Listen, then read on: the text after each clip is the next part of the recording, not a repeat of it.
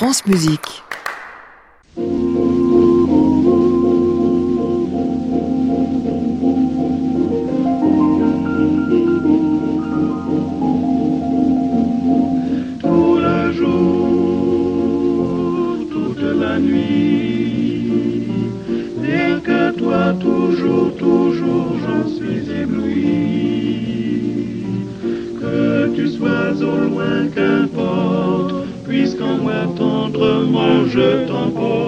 Mon amour, nuit et jour. Bonsoir à tous et bienvenue dans le Classic Club. Ah bah oui, en effet, Orchestre en fête, ça fait dix ans que ça dure, qui réunit euh, tous les ans à peu près à cette période de très nombreuses, des dizaines, des centaines même de manifestations partout en France pour faire connaître l'orchestre et pour évoquer aussi à l'occasion toutes les questions qui tournent autour de lui. Aujourd'hui, bien sûr, les problèmes de budget, mais aussi l'égalité homme-femme, l'inscription de l'orchestre dans la société. On va parler de tout cela ce soir avec euh, Harry Van Beek et euh, Philippe Fanjas. Mais nous passerons aussi une bonne partie de l'émission avec une clavciniste, Violaine Cochard, qui nous donne, allez, zou, trois disques d'un coup. Le premier autour de Dufli. Eh ben, c'est comme ça que ça commence. Bienvenue à tous dans le classique.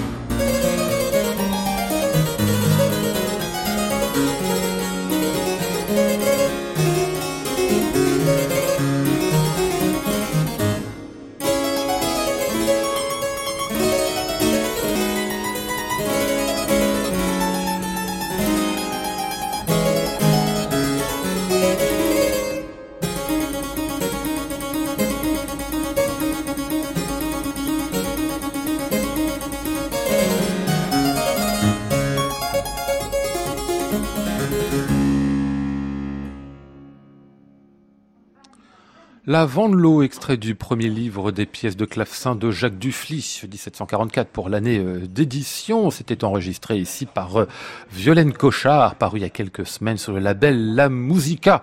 Un disque qui est une vraie petite merveille avec des pièces qui sont plein de petits joyaux. Bonsoir Violaine. Bonsoir. C'est magnifique Dufly. Hein. Je, je salue euh, Harry Van Beek. Bonsoir. Bonsoir. Vous connaissiez pas Dufly bah non, non, il disait, euh, mais qui j'ai c'est la celui-là honte, mais c'est la Non. première fois que Ah. Vous avez raison, il faut, faut pas avoir honte, surtout pas, parce que personne ne connaît, en fait. Non, c'est vrai, Violaine, c'est l'inconnu du clavecin. hein. Surtout connu par les clavecinistes, effectivement, comme il a consacré sa vie euh, à cet instrument, à écrire uniquement pour cet instrument, à part quelques petites pièces avec violon, avec accompagnement de violon.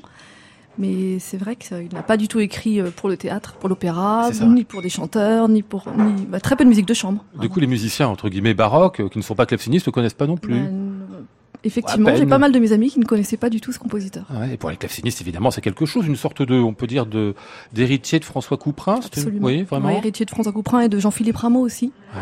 Enfin, en tout cas, dans ce disque, moi, j'ai vraiment euh, choisi des pièces euh, plutôt de, de ce, vraiment de cette musique française à la Couperin et à la Rameau. Euh, donc uniquement des extraits du premier et troisième livre, parce que c'est vrai que son deuxième et son quatrième livre est beaucoup plus de beaucoup plus euh, tourné vers le pré-classique. Ah oui. Et donc moi j'ai vraiment voulu privilégier les pièces beaucoup plus, enfin de style français. Ah, presque ancien régime, on va dire, hein, vraiment clavecin, alors qu'il y a certaines des pièces qui tendent peut-être hein, vers le piano forte. Voilà, piano forte, absolument, et hmm. même euh, de caractère plus italianisante, je dirais, et plus galante. Ouais. Vous avez mis d'autres euh, compositeurs au programme aussi, comme euh, Forqueray, pour ne citer que lui, euh, mais il y en a encore quelques autres, hein, Balbâtre, qu'on va entendre dans un instant. C'est pour vous donner aussi une sorte de, de, de, de nébuleuse, en fait, de galaxie de tous les compositeurs clavecinistes cette. En fait, j'avais vraiment envie de mettre en regard quelques pièces de Dufly, donc ce compositeur qui a vraiment exclusivement écrit pour le clavecin, et d'autres, euh, certains de ses contemporains qui, au contraire, ont écrit pour le théâtre et qui ont une manière, enfin une écriture beaucoup plus orchestrale. Mmh. Euh, pour l'instrument. Je trouve intéressant de mettre en regard des pièces très très raffinées, très euh, et puis des vraiment des pièces beaucoup plus virtuoses et où les compositeurs, comme je pense à la Marche des Cides par exemple de Royer, euh, explore vraiment le, clavier. Hmm. Euh, c'est marrant comme ça change en une génération. Vous allez me dire c'est normal, hein, la musique change à n'importe quelle période d'une génération à l'autre. Mais quand on pense qu'on vient de citer euh, à François Couperin, ce qu'on a avec tous les compositeurs qui sont ici, les couleurs, les langages, la, la, tout est différent. Hein. Absolument, oui, effectivement, parce que vraiment c'était le, de jouer la carte du contraste aussi dans ce disque. Ça faisait plaisir. Le clavecin, quel est-il? Un vrai clavecin d'époque sublime, un clavecin euh, de Christian Kroll, qui était un Lyonnais du 18e, qui a été magnifiquement restauré par euh, Marc Ducornet, voilà, et qui m'a gracieusement euh, prêté l'instrument pour l'enregistrement. Et j'ai donc enregistré là où le clavecin est à demeure, au château de Villarceau. Voilà, c'était vraiment trois jours de grand plaisir d'être plongé comme ça dans ce petit château avec cet instrument qui est absolument merveilleux et idéal pour cette musique. Un instrument de 1776, c'est-à-dire que bon, 1776. 15 ans après, c'est terminé. Clavecin, euh, on ne joue plus, mais on n'en fait plus, hein, on en fabrique plus. Presque hein. terminé, et même on les brûle. Euh, ah à la Révolution, on en brûle euh, beaucoup. On, en fabrique encore, manifestement, dans les années 1770. Hein, ça oui, oui, absolument. Ah oui, c'est vraiment la Révolution qui est le coup d'arrêt. Oui, parce que c'était vraiment le symbole de la royauté, cet instrument. Donc, une histoire de, de, portrait dans ce disque aussi, dans ces pièces. On le sait toujours pour, euh, pour celle de François Couperin. Ici, la Venlot de Jacques Dufly, euh, c'est pour quelqu'un de précis? Ce serait la fille de, du peintre Venlot. Ah, ce serait Oui. On ne sait jamais. Hein. Voilà. On sait ni pour Couperin ni pour les autres. Hein. Exactement. Hein. Des gens mystérieux, ils suggèrent. Voilà, il y a beaucoup de suggestions, effectivement. Et voilà, et, bon, et bien sûr le, la Forqueray que j'ai enregistré aussi. Donc c'est un hommage à, au compositeur Forqueray. Et puis quelques danses également, euh, et puis beaucoup de pièces de caractère. Oui. Voilà. De caractère très varié en plus. Hein, c'est ce qui est très particulier à Jacques Dufly, c'est qu'on voit euh, quelques pièces complètement mélancoliques, euh, même assez poignantes hein, par certains aspects, puis celle qu'on vient d'entendre là, qui relève de l'exubérance. Exactement. Ouais. Le contraste, le contraste. C'est d'une humeur à l'autre. Bah on va continuer avec euh, une autre extrait de ce disque. Euh, là, d'Héricourt. Alors cette fois-ci, c'est de Claude Bénigne Balbâtre, qu'on connaît bien pour l'orgue. Oui, ça l'organise surtout. Ouais, aussi le compositeur de clavecin.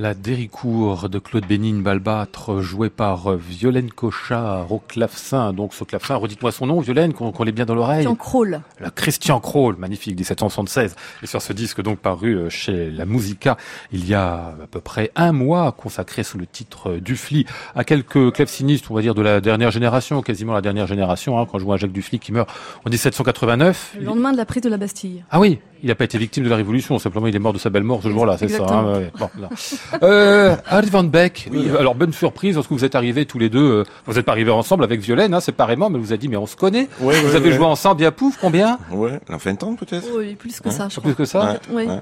Ou elle était toute jeune 96 ou 97. Qu'est-ce que vous faisiez alors, euh, Violaine? Euh, on Donc, euh, Harry euh, dirigeait, euh, le- entre autres, le concerto pour quatre clavecins de Bach. Ouais. Donc, je jouais, j'étais toute jeune effectivement à l'époque, avec, Moi euh, aussi, trois, hein. J'étais aussi toute jeune là. avec trois clavecinistes. euh, Voilà, c'était un- à la- au festival de la Chaise Dieu. Ouais. très Ah, bien. très bien, d'accord. Ouais, ouais, vous vous ouais. souveniez de ça, Harry, bien sûr. hein oui, oui, bien sûr. oui, oui, évidemment. Le festival de la Chaise Dieu, c'est un phénomène en, Auvergne, hein. en Ah France oui, peut-être. ah bah mais- oui, c'est vrai, oui, oui. Ah, c'est Ouais. avec l'orchestre d'Auvergne, justement, vous Absolument, ça. oui, Ah, oui, bah évidemment, oui, bien sûr. oui, oui. Vous étiez là-bas, vous étiez déjà là-bas à cette époque-là, il y a 20 ans, 25 ans? 94. Ah, bah oui, évidemment. Ah, c'est ça, donc ça faisait dans les premières années. Très bien. Je salue euh, Philippe Panjas qui est avec nous. Bonsoir. Bonsoir. Euh, vous êtes le directeur euh, d'orchestre en fait, mais enfin le, le- le- tout d'abord de l'association française des orchestres pour être précis, qui est une association, rappelez-nous en deux mots, qui réunit à peu près toutes les grandes et moins grandes formations hexagonales. Qui réunit l'ensemble des orchestres dits permanents en France, c'est-à-dire ceux qui ont une mission permanente sur un territoire avec des musiciens qui euh, rentrent sur concours et partent à l'âge de la retraite après avoir euh, euh, contribué à, à l'expression de ce corps collectif, de cet artiste collectif qu'est l'orchestre. Oui, absolument. Et orchestre en fait donc depuis dix ans, dont je vous disais tout à l'heure que son but est en effet de faire connaître les orchestres, de leur donner une visibilité pendant quelques jours un peu différente de d'habitude, parce que les manifestations, c'est pas seulement des concerts. Hein. Oui, li- l'idée c'est pas de faire connaître les orchestres parce qu'on connaît les orchestres, je pense, mais on les connaît avec euh, tout ce que ça veut dire de euh, d'idées reçues. C'est-à-dire qu'un orchestre aujourd'hui, 2018, euh, c'est évidemment l'excellence artistique collective qui est portée par des individualités qui vont euh, chacune s'exprimer, écouter l'autre et puis exprimer quelque chose ensemble vers un public. Mais c'est aussi euh, 36 000 manières d'aller euh, chercher ce public, séduire ce public. Euh, qu'il s'agisse d'un public euh, enfant, qu'il s'agisse d'un public dit défavorisé, qu'il s'agisse d'un public euh, empêché, comme on le dit, au chevet des patients à l'hôpital par exemple, ou en prison. Bref, c'est toute une série d'actions presque citoyennes sur un territoire qui montrent simplement que l'orchestre, comme d'autres acteurs culturels, est l'un des éléments d'attractivité, de bien-être des populations sur ce sur ce territoire-là. Donc l'orchestre n'est pas qu'un interprète, mais il est évidemment aussi et prioritairement un interprète. Hein, Alors ça commence aujourd'hui, ça vient de commencer d'ailleurs. Hein. Vous sortez de la de l'inauguration il y a quelques combien deux heures, trois heures à peine? J'en sors à peine. On a choisi de la faire au Jazz Café Montparnasse, Ouais. c'est-à-dire un lieu atypique pour euh, pour la musique classique. Et euh, euh, des musiciens de l'orchestre de chambre de Paris et de l'orchestre philharmonique de Radio France ont participé à cette euh, ouverture. Ouverture conjointe, je le souligne, avec un festival euh, parallèle et ami, qui est le festival Barbare, en deux mots, euh, festival des cafés-concerts, et qui euh, nous donc cette cette relation assez étroite entre Barbare et, orchestre en fait nous permet de faire comprendre qu'on parle de musique. Euh, et pas d'une catégorie particulière de musique, et qu'il y a des auditeurs pour tout type de musique et des musiciens de tout type de musique, et que ça ça renvoie à l'émotion que peut ressentir euh, n'importe quel public vis-à-vis de n'importe quelle musique de a, qui a, qui a sa prédilection. Donc on, voilà, on en sort. Et on avait aussi notre marraine Sandra Nkake qui était euh, présente ce soir. Ouais. Euh, Harry Van Beek, qu'est-ce que vous faites avec l'orchestre de, de Picardie à l'occasion de cette manifestation? Enfin, que fait l'orchestre surtout? Parce que j'ai l'impression que vous allez regarder là pour une fois. Hein.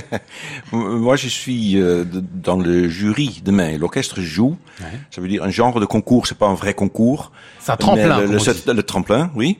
Et cette année, euh, c'est un, genre de concert, ou met- mettons un concours, pour les femmes chefs d'orchestre.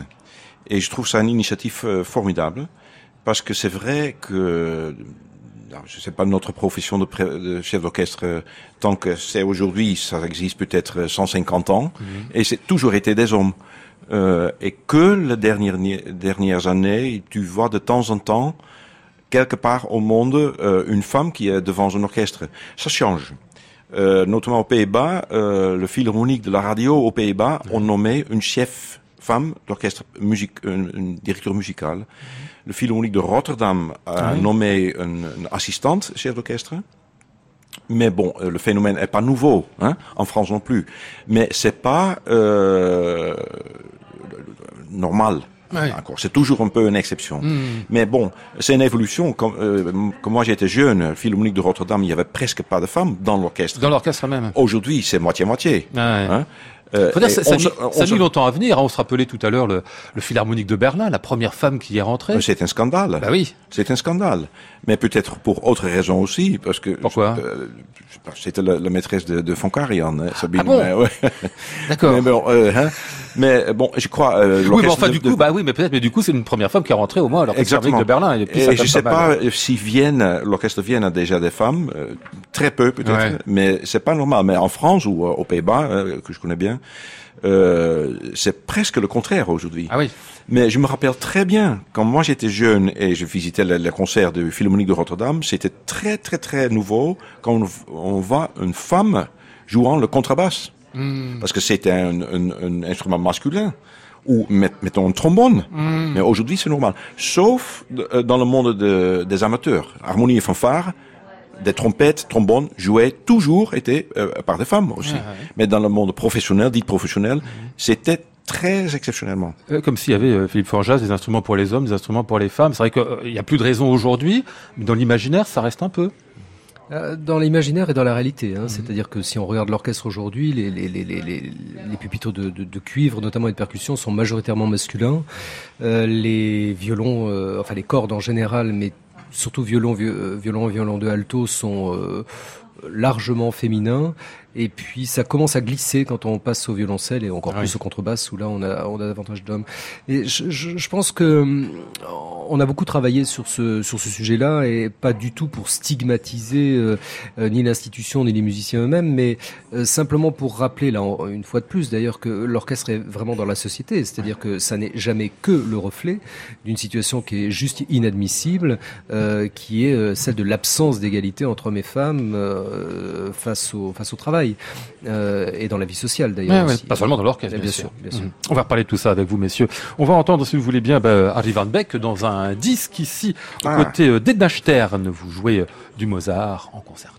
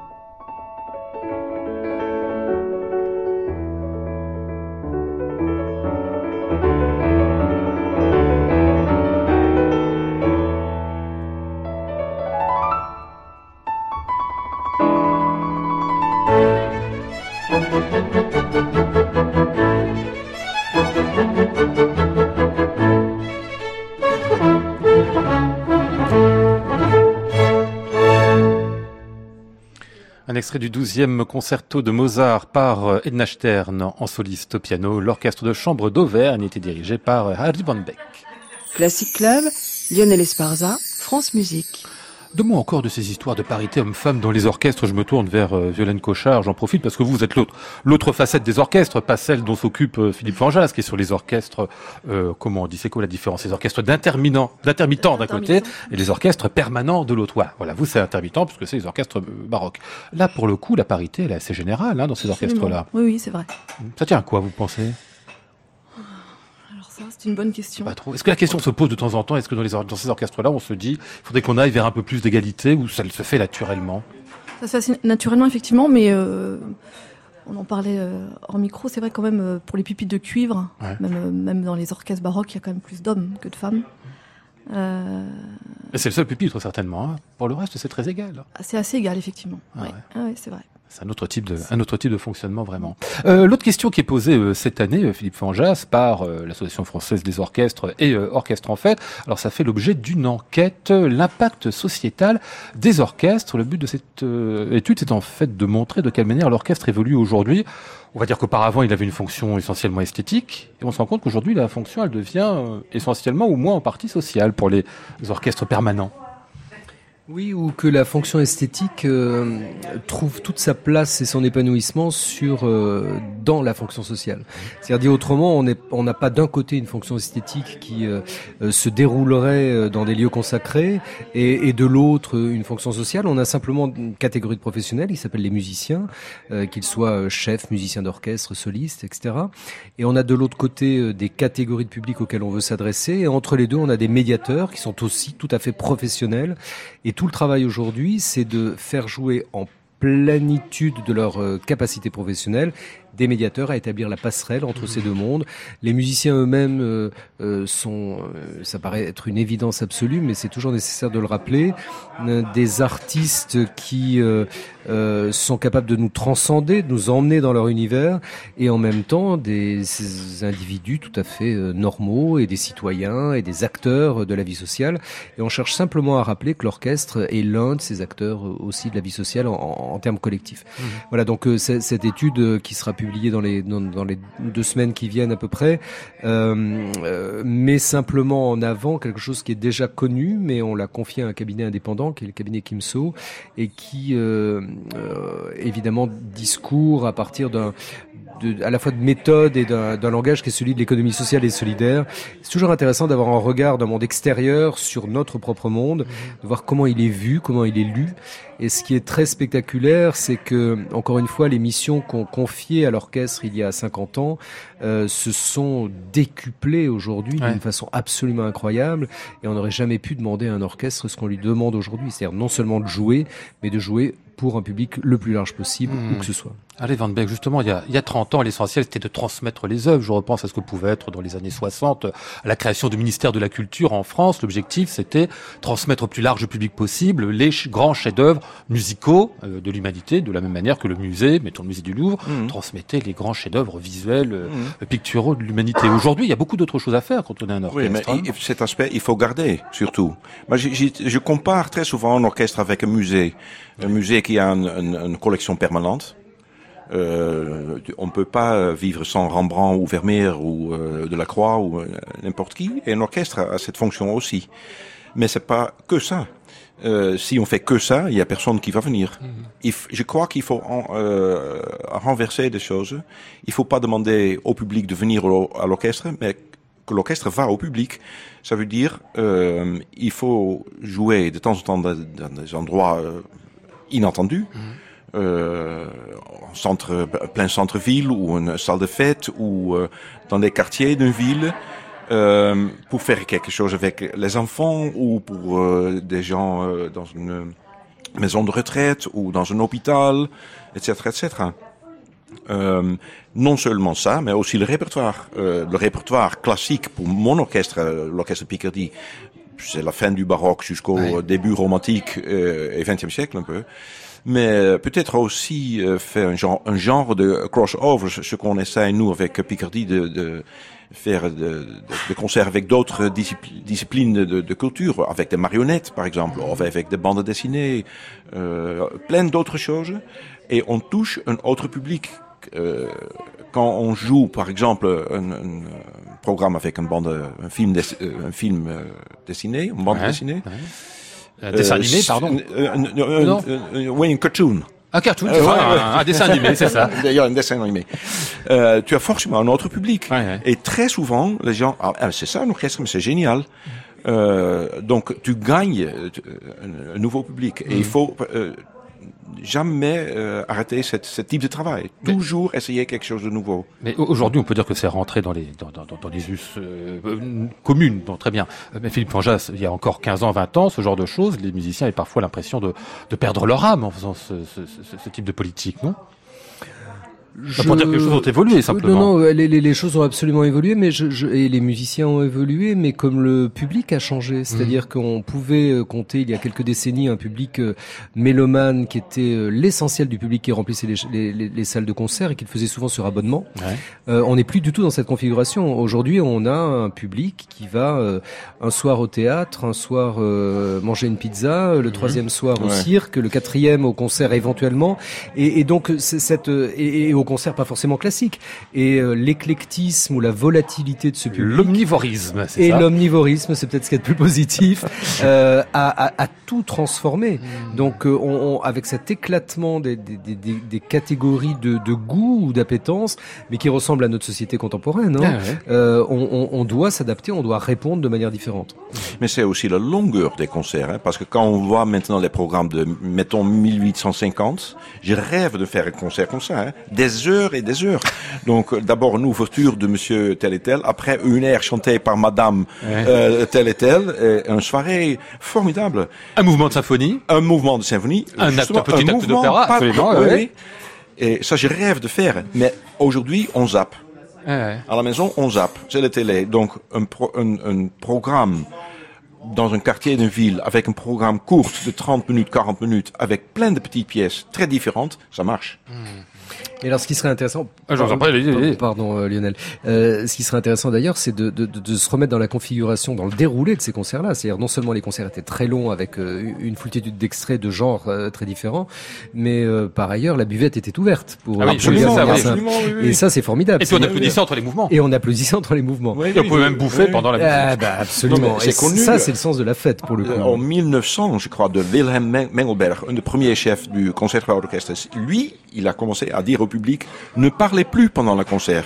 Donc avant, c'était très normal qu'on parlait. S'il besoin de le dire, c'est oui, que oui, manifestement oui, avant. Allez, on va écouter un extrait du euh, concert de Chausson, si vous le voulez bien, que vous avez enregistré à Van Beck avec euh, l'orchestre d'Auvergne.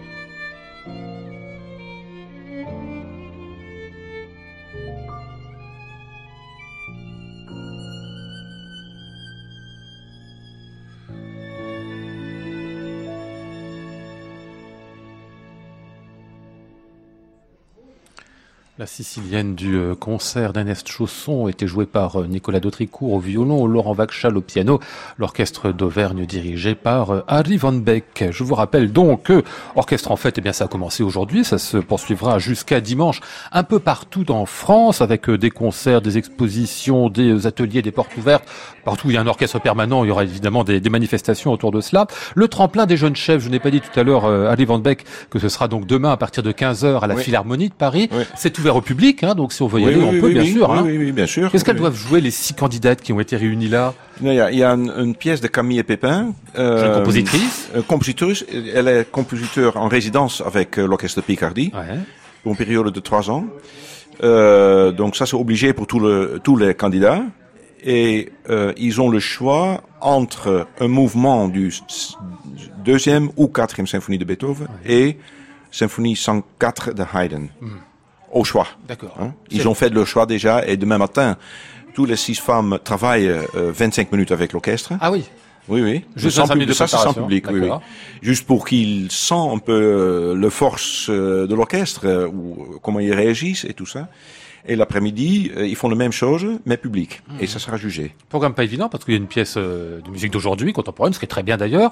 Haydn, on se dit c'est facile, Haydn, mais non. Haydn, c'est hein. Pour moi, Haydn reste un, un compositeur qui est le plus délicat de, d'abord de penser comment, comment faire, et après de, de le faire. C'est très délicat, tout compte. Mmh. Il vaut mieux, plus facile à la limite de faire un Tchaïkovski ou un Sibelius qu'un Haydn, c'est ça, hein? Il y a, il y a un tam tam tam chez Haydn, c'est différent que chez Tchaïkovski. Ah oui? Même si c'est le même rythme. Oui. Ça se fait parce que d'abord l'effectif c'est plus petit. Hein, euh, 8 premiers violons ou 16 premiers violons. Et donc, euh, ça c'est en, gros le travail d'un orchestre de chambre, hein, comme l'orchestre Picardie, c'est un orchestre de chambre. Donc le travail est très exigeant. Dès qu'un violon ou violoniste un peu différent avec son archet, ah ça s'entend. Donc arrêtez encore une fois. Euh, c'est passionnant, euh, c'est travail, mais ça donne finalement la qualité de l'orchestre et le son transparent de l'orchestre. Hmm. Philippe Fanjas, c'est quoi euh, l'orchestraton? C'est une première cette année, hein, je crois. C'est une première, oui. En fait, c'est 72 heures de, de télé euh, sur internet, enfin de, de, web TV comme on dit en bon français, live. Euh, non, euh, sur le site euh, orchestresenfaites.com, il y a des fenêtres avec des différentes vidéos qui, qui s'ouvrent à la demande, et donc on va alterner des directs avec des, des différés, des images de concert évidemment, mais surtout une façon d'illustrer l'orchestre intime, si on peut dire ça comme ça, avec toute une série de reportages. Qu'est-ce que c'est qu'un qu'un chef qui sort de scène euh, après euh, deux heures de musique Dans quel état euh, est-il? C'est une image qu'on comme ça? Parce que parce que Harry est le seul chef autour de bah cette table.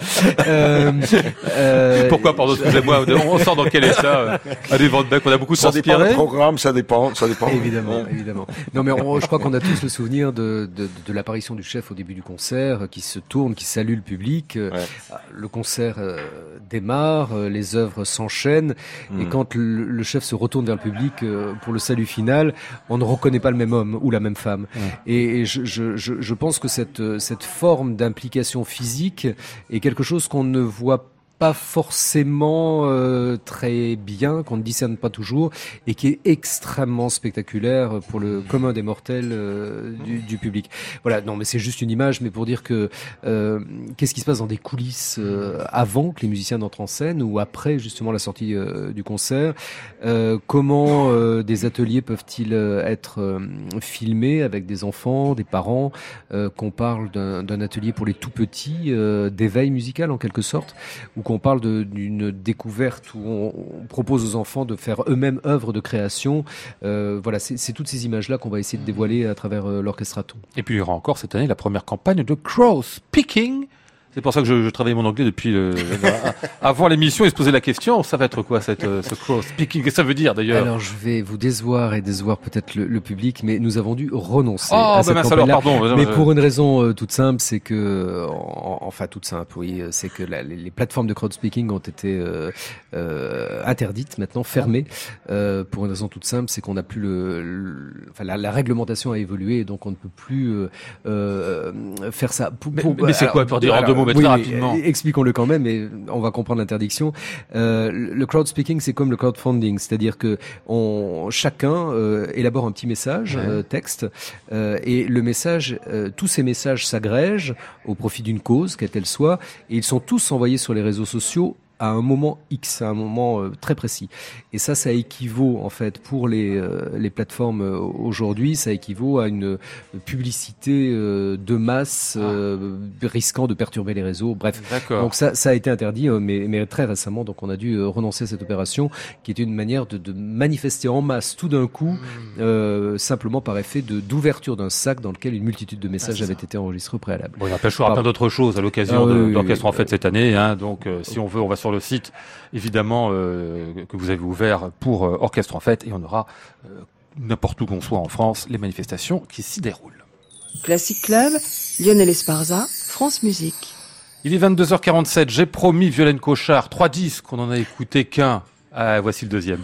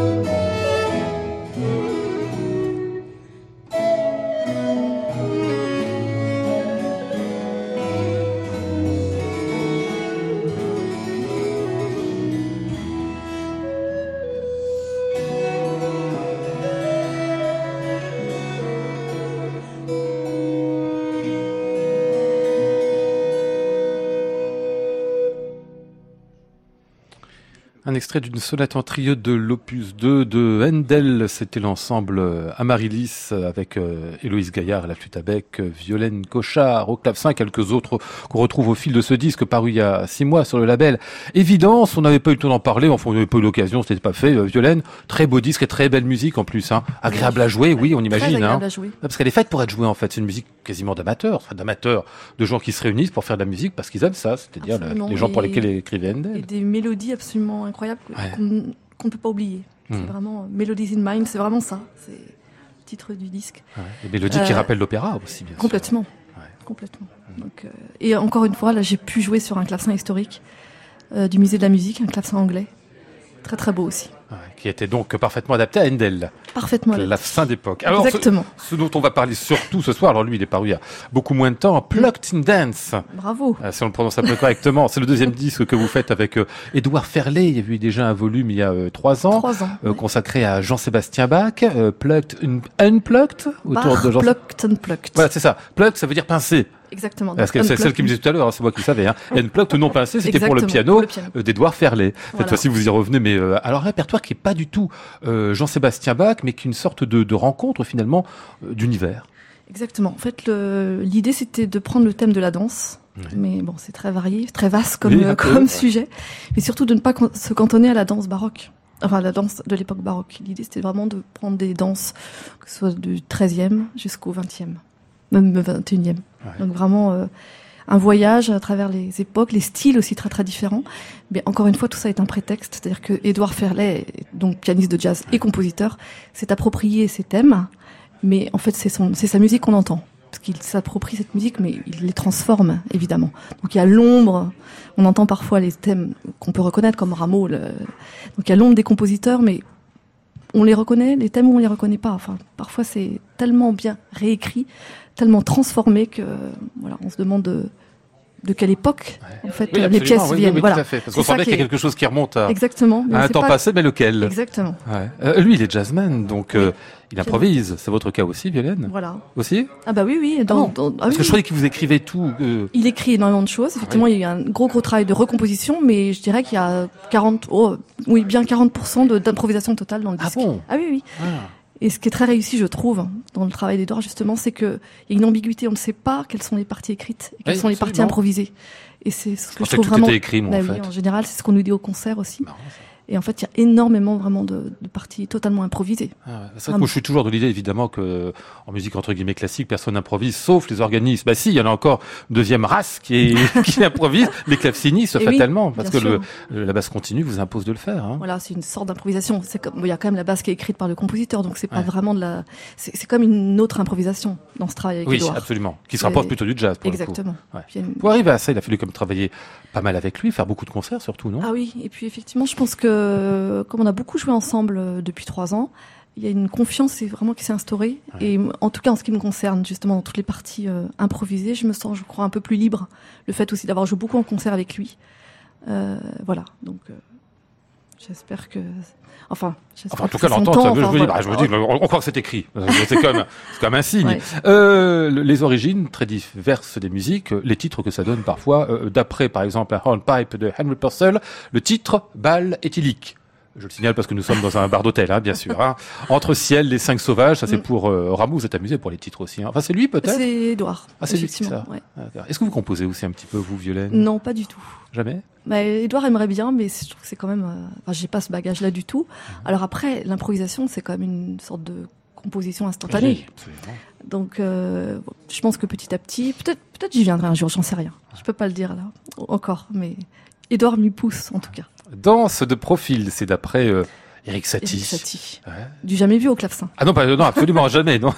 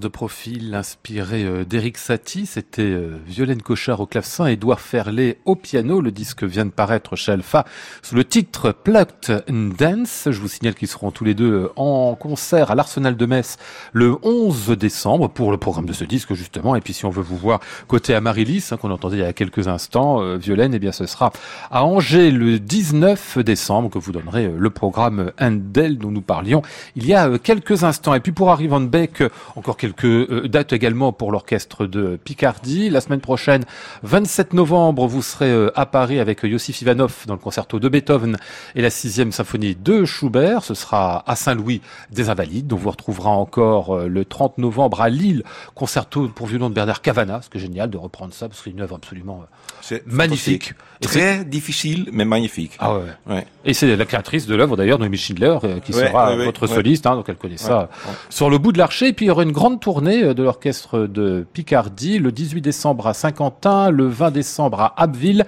le 21 à Amiens dans un programme Haydn, Mozart, Handel. Et ce sera Magali Léger qui sera là euh, en soliste. Hein. Ce sera un programme mélangé euh, ouverture, air d'opéra, c'est ça? Non, c'est un peu, mettons, atmosphère Noël parce que euh, la fin du concert sera Douce Nuit. Oh. Et Jingle Bells. Et, euh, ouais, ouais. Des choses qu'on aime bien faire aussi. Mais oui. Et quant à Orchestre en Fête, eh bien, je vous rappelle que c'est tout ce week-end jusqu'à dimanche, donc un peu partout en France. Nous étions ce soir avec euh, Violaine Cochard, Harry Van Beck, que j'ai bien prononcé. Hein. Très, très bien. Euh, et Philippe Fanjas. Merci à tous les trois. Merci. Merci à vous.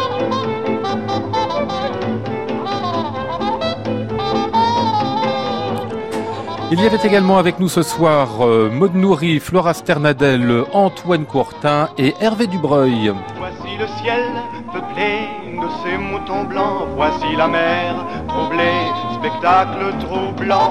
Je vous retrouve demain, ce sera le Club des critiques avec euh, Richard Marté, Christian Merlin et Emmanuel Giuliani autour du tout nouveau Simon Boccanegra. J'entends la ville qui me dit bonsoir et moi sur le quai de la gare, je dis de mon mieux des mots d'adieu.